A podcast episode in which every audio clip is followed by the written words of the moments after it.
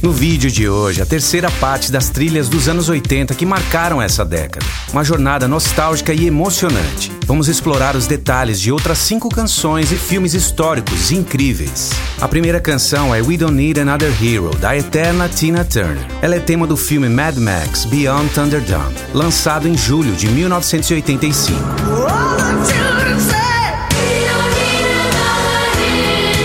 Uma canção escrita por Graham Lyle e Terry Britten. O coro infantil da King's House School, localizado no encantador bairro de Richmond, no sul de Londres, desempenhou um papel fundamental na canção. Eles se reuniram no lendário estúdio Abbey Road para registrar suas harmonias vocais. Embora Tina Turner não tenha participado da gravação, ela gravou sua voz posteriormente. We Don't Need Another Hero sugere uma crítica à busca incessante por líderes ou figuras heróicas para salvarem o mundo, enfatizando a importância da resistência coletiva e da esperança, desafiando as normas sociais encorajando as pessoas a agirem por si mesmas. A ambiguidade e complexidade da referência ao Thunderdome, ou cúpula do trovão no título, acrescenta profundidade à mensagem, enquanto a canção aborda temas de resiliência, sobrevivência e o desejo de um futuro melhor em meio ao caos. O filme Mad Max Beyond Thunderdome conta a história do ex-policial Max Rokitansky, interpretado por Mel Gibson que continua sua jornada em um mundo pós-apocalíptico desolado, deixado para morrer nos impiedosos desertos da Austrália, após derrotar os bárbaros motociclistas em Mad Max 2.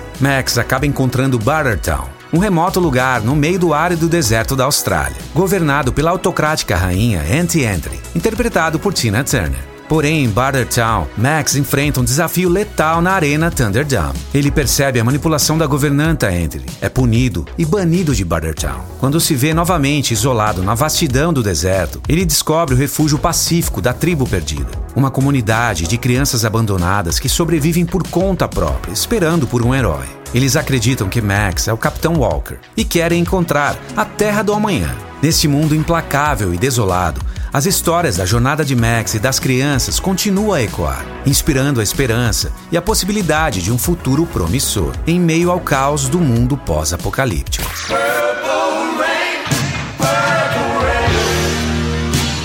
A segunda canção é Purple Rain, do Eterno Prince, tema do filme de mesmo nome, lançado em julho de 1984. Foi inicialmente composta como uma canção country, com a intenção de ser uma parceria com a cantora Steve Nicks. De acordo com Nix, ela recebeu uma versão instrumental de 10 minutos com um pedido para escrever a letra, mas se sentiu assustada, alegando não ser capaz de escrever uma letra tão complexa e extensa. Prince e sua banda aperfeiçoaram a canção durante o ensaio e a transformaram numa balada emocional. E Prince então acabou escrevendo a letra. A canção foi gravada ao vivo em 1983, durante um show beneficente em Minneapolis, sua cidade natal. O show foi gravado e posteriormente Prince fez overdubs e edições na canção. Uma parte do solo e um verso da gravação original foram editados, reduzindo a duração de 11 para 8 minutos. Esse verso adicional falava sobre dinheiro, mas foi removido porque diluía o impacto emocional da canção.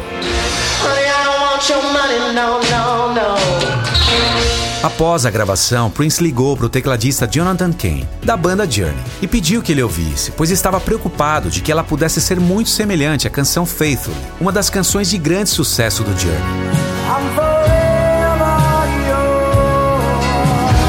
Jonathan tranquilizou Prince, dizendo que as canções compartilhavam apenas os mesmos quatro acordes. É uma jornada emocional que explora temas de arrependimento, tristeza, redenção e esperança. Ela nos diz que, mesmo quando cometemos erros ou enfrentamos tempos difíceis, há sempre a possibilidade de redenção e a esperança de um novo começo.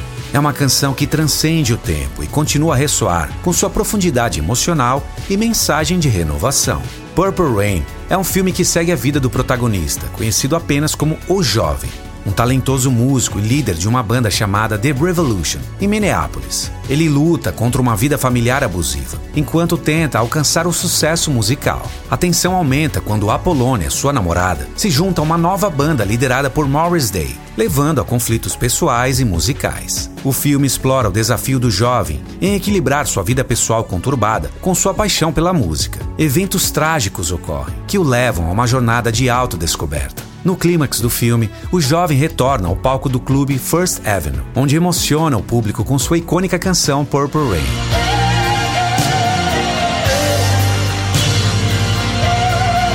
Em sua essência, o filme Purple Rain é uma história de redenção e transformação pessoal, centrada na música e nas lutas do protagonista, em busca de sua identidade artística.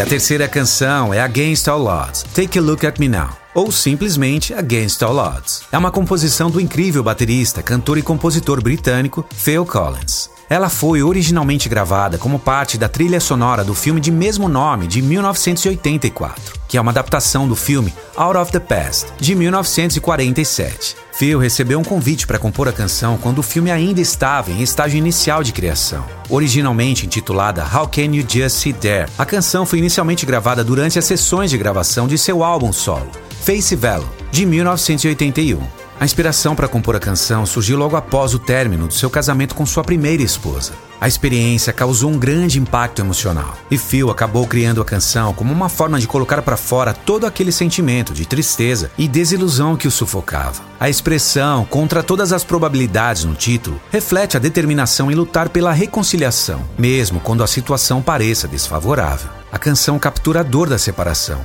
a esperança de uma segunda chance e a disposição de se expor emocionalmente em busca de redenção. O filme conta a história de Terry Brogan, um jogador de futebol profissional dispensado por seu time, os Outlaws. Ele é abordado por Jack Wise, um apostador e dono de um clube noturno. Jake pede a Terry que encontre sua namorada, Jessie Weiler, filha do dono do time Outlaws. Jake alega que Jess o apunhalou e fugiu com seu dinheiro. No entanto, a missão de Terry logo se transforma quando ele rastreia as pistas da encantadora Jess e se apaixona por ela. Impulsionado pela paixão por essa enigmática mulher, Terry se vê envolvido em uma intrincada trama de corrupção, traição e morte.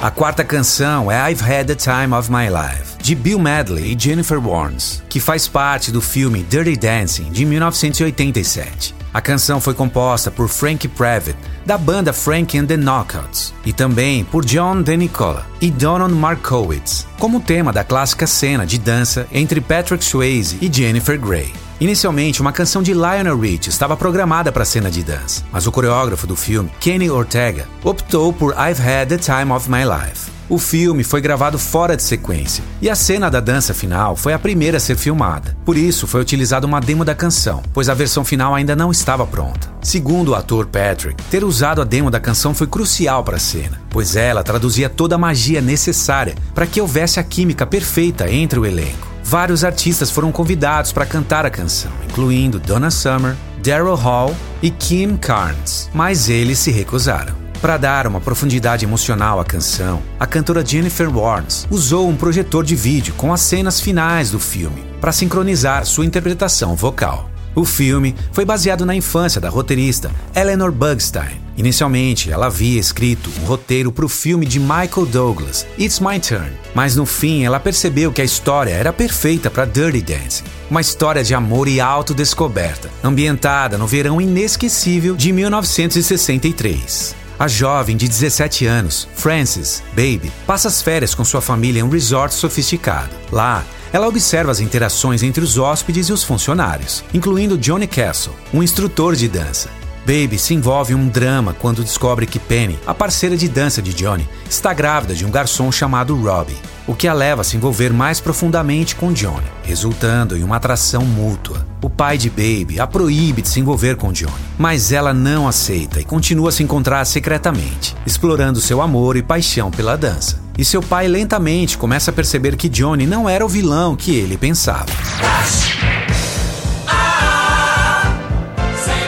E a quinta canção é Flash, da banda de rock britânica Queen, tema do filme Flash Gordon de 1980. A banda Queen assumiu a tarefa de compor integralmente a trilha sonora do filme. Segundo o baterista Roger, naquela época rock and roll raramente encontrava espaço em filmes, a menos que fossem produções especificamente centradas na música. O baterista Roger, o baixista John e Freddie trabalharam em algumas demos e mostraram para o diretor Mike Hodges. Flash emergiu da criatividade do talentoso guitarrista Brian May. Segundo o diretor Mike, nunca antes um longa-metragem havia incorporado uma trilha sonora de uma banda de rock. E essa ousadia carregava seus riscos. A canção Flash incorpora temas de coragem, determinação, união, aventura e exploração. Embora originalmente associada ao contexto do filme, a mensagem mais profunda da canção é que todos têm a capacidade de se tornarem heróis de suas próprias vidas, enfrentando desafios com determinação, independente das circunstâncias. No filme Flash Gordon, Ming, autoproclamado imperador do universo e do planeta Mongo, tem um plano para destruir a Terra com sua avançada tecnologia. Enquanto isso, na Terra, Flash Gordon, um jogador de futebol americano, e a bela agente de viagens Dale Arden acabam sofrendo um acidente de avião provocado pelo ataque de Ming. Após a queda, eles se veem envolvidos em uma incrível aventura interplanetária quando acidentalmente embarcam na nave do cientista Zarkov, que conhece os planos de invasão de Ming e está determinado a evitá-los. Transportados para o planeta Mongo, eles se deparam com um mundo fantástico enquanto lutam para encontrar uma maneira de salvar a Terra dos planos nefastos de Ming.